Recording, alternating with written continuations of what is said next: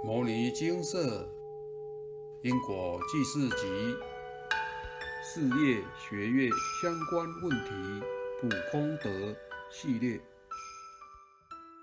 您的福报够不够？以下一位有缘人分享：来文照灯。周日到金舍问事，遇到一位师姐，跟她聊了一下现况。这位师姐的孩子目前在学校当代理教师。当初孩子会去当老师是佛菩萨的安排，因为我也从事教职，但在外地工作比较少回金舍。那一次回去刚好遇到师姐带孩子来，正当讨论到孩子目前不晓得要做什么工作时，我在一旁问了他们的科系，就推荐他们去考教甄当代理教师。刚好手边有一些考试资讯与资料，顺便分享考试的方法。后来他们也顺利录取。事后我们觉得这事很巧，一请示才知道这是菩萨安排。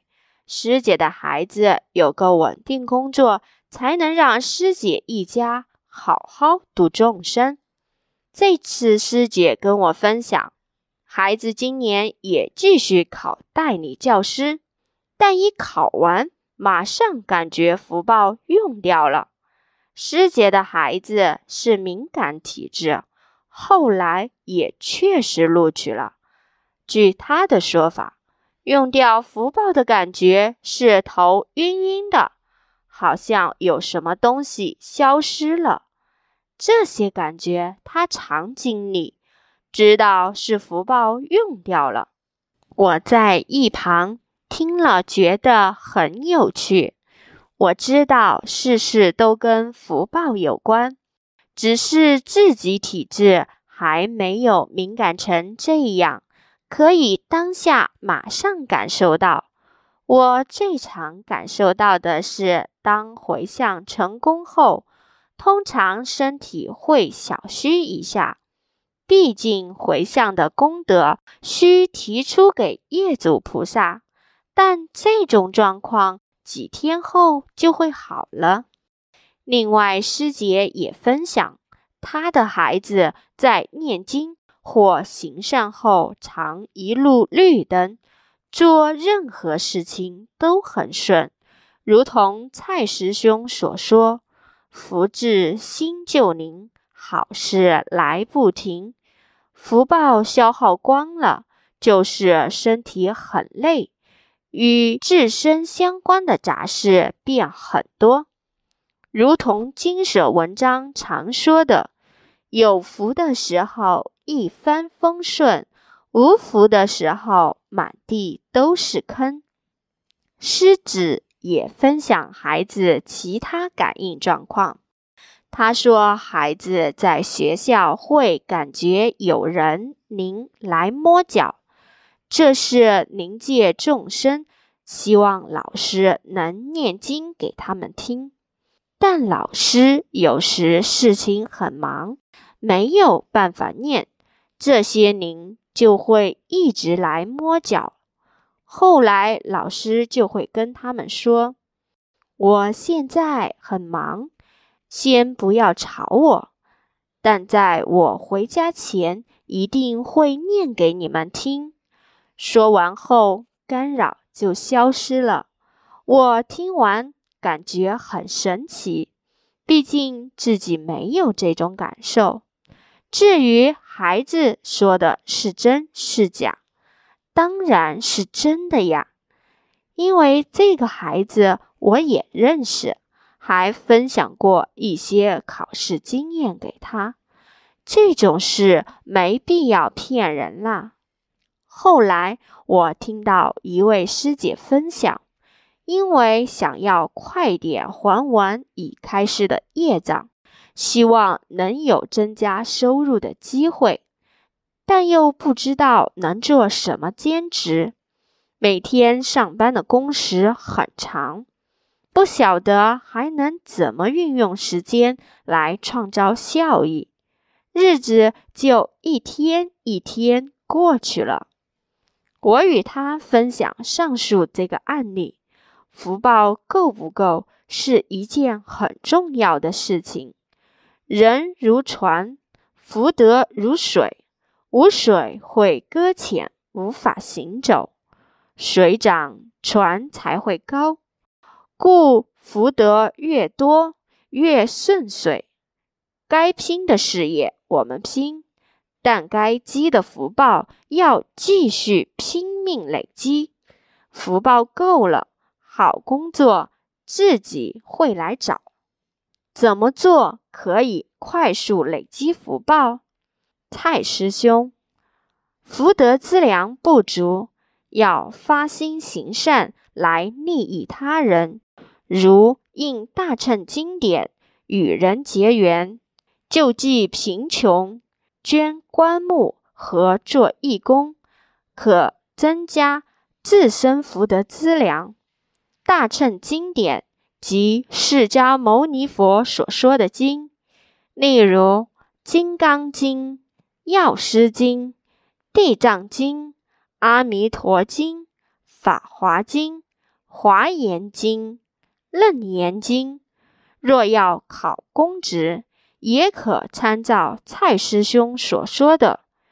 欲考公职，可将每月薪水量力布施，来补足自身福德资粮。福德资粮足够时，福至心灵，考试才能发挥实力，出类拔萃，脱颖而出。我当初就是有发愿，考上后每个月捐一成薪水，到现在持续做。记得教师考试时真的很顺利，笔试超顺，试教时还直接抽到我最有把握的题目，给大家参考影片：考老师与修行。此外，也可多多利用金舍平台，多写些感应文分享，或将平台资料发送出去，这些都能快速累积福报。另外，保持每天的诵经定课也很重要。上述师姐的孩子就是明白福报的重要性，到目前。也都会保持每日定课，能遇到金舍，其实是很幸运的事情。如果没遇到金舍，我一定会认为人生万事都是靠自己现实的双手打拼。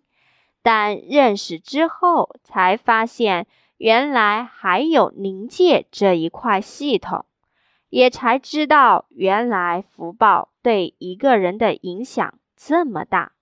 明白这个道理之后，就得要修正一下做法了。凡事要天也要人，除了务实打拼外，也要认真培养福报，才能水到渠成，达成目标。在修行这条路上。也要累积福报，福慧双修。如何修慧呢？《金刚经》因无所住而生其心，这就是目标与做法。请大家务必保持每日定课。蔡师兄因为工作或生活忙碌而不念经，这样是错的。每天都要念经，就像每天都要吃饭一样。人需要食物滋养肉体，也需要经文熏陶心性。修行要及时，且修正行为没有任何的损失。但中断修行会断送自身的法身慧命，因此。切莫因任何理由而不去改善、提升自己。把握上面分享的方式，一定会让您觉得人生顺畅很多。这些知识可是花钱也找不到的，希望您务必参照施行，人生定能如意。分享完毕。福报有多重要？人活着，连呼吸都需要福报。没有福报，连最基本的活着都有困难，更遑论要兼顾人生其他面相了。人的一生当中，有很多应尽的义务与责任，也有许多在意的事情，例如身体健康、家庭子女、婚姻感情、学业工作。事业成就等等，这些面相，只要有一个不顺遂，人生就会过得很辛苦，甚至鸡飞狗跳，不得安宁。想要人生过得平安顺遂，事事如意，其实很简单，秘诀就在于福报。福泽深厚之人，必定平安如意。事事顺遂，福德不足之人，一定处处碰壁，苦难不断。小编也是一个体质很敏感的人，在一开始接触经舍、诵经消业时，某一个时期来了许多条业障同时讨报，我来不及诵经与转换功德回向。但佛菩萨慈悲，不忍我遭受重大讨报，于是从中协调，与暂时抽取我自身的福德资粮，先还给业主菩萨，让我保全性命与四肢健全。当下我感觉有一股大热流从头顶被抽走，头马上开始晕眩。接着身体就非常的虚弱，下班一回家就虚脱躺在床上，动弹不得。那几天的脸色也非常惨白，整个人就是虚累累。台语，我在金舍办事时，前往请示佛菩萨，才知道。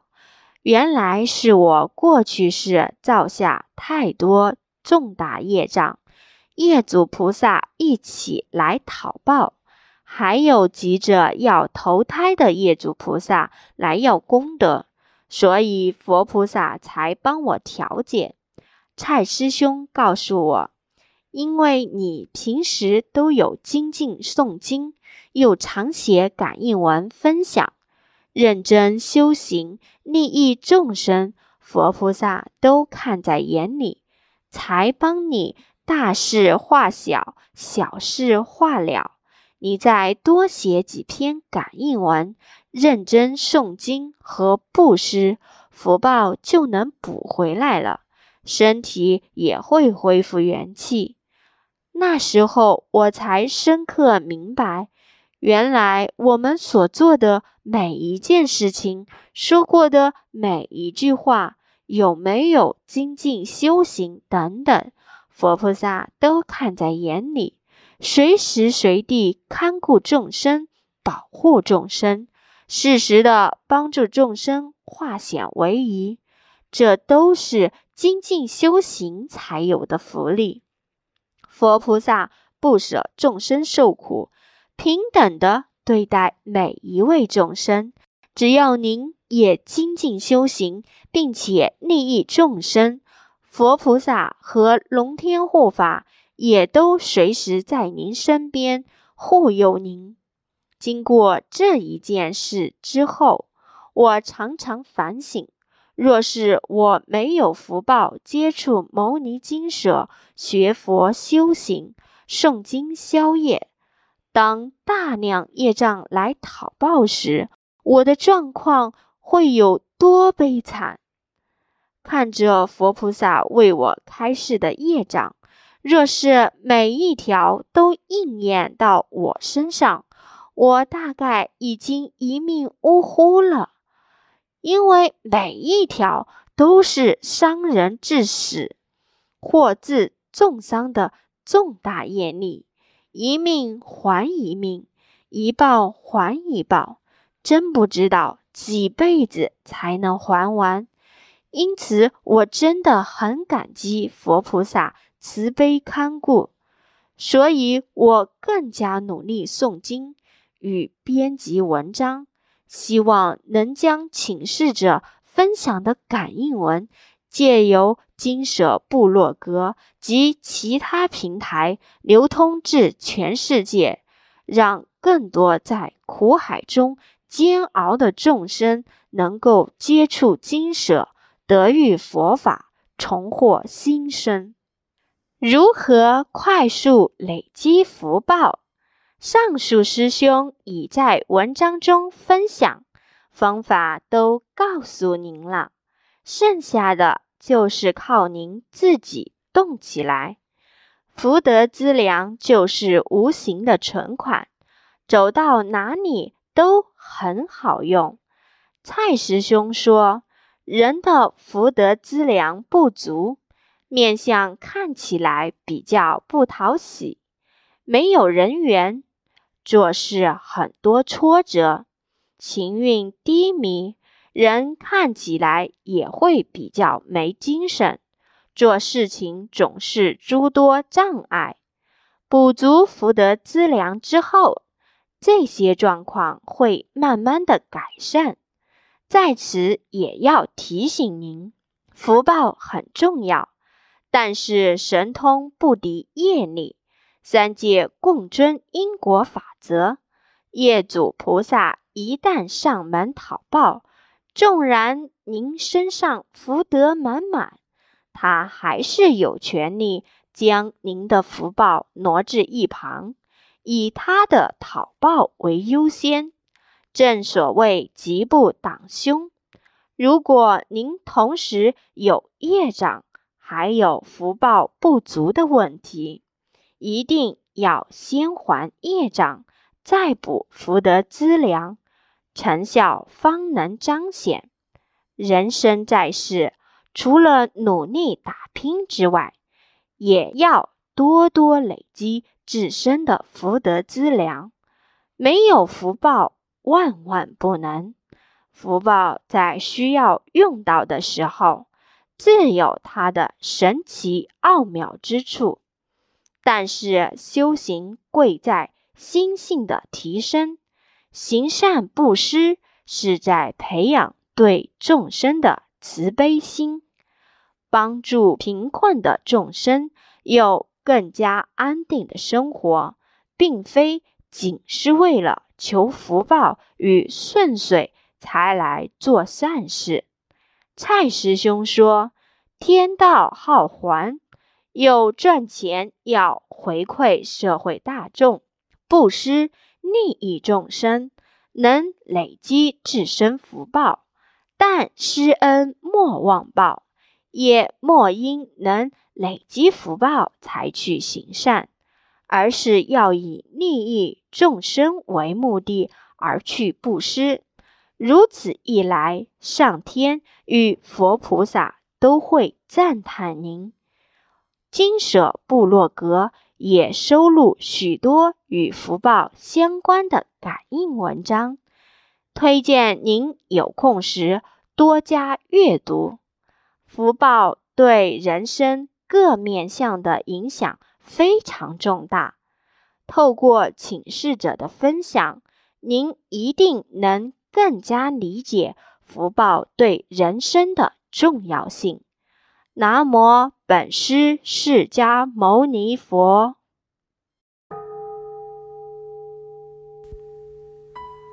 摩尼经寺经由南海普陀山观世音菩萨大士亲自指点。是一门实际的修行法门，借由实际解决众生累劫累世因果业障问题，治因果病，而将佛法落实到家庭生活中，普渡慈航。我们不接受供养，不收钱，不推销，不强迫修行，只求能结善缘，解决您的问题。我们专解因果事件、因果问题，治因果病。无论感情、婚姻。家庭、事业、家族、身体、户籍、学业等问题，均能请示。有医生看到没医生，有神问到没神者，不妨一试。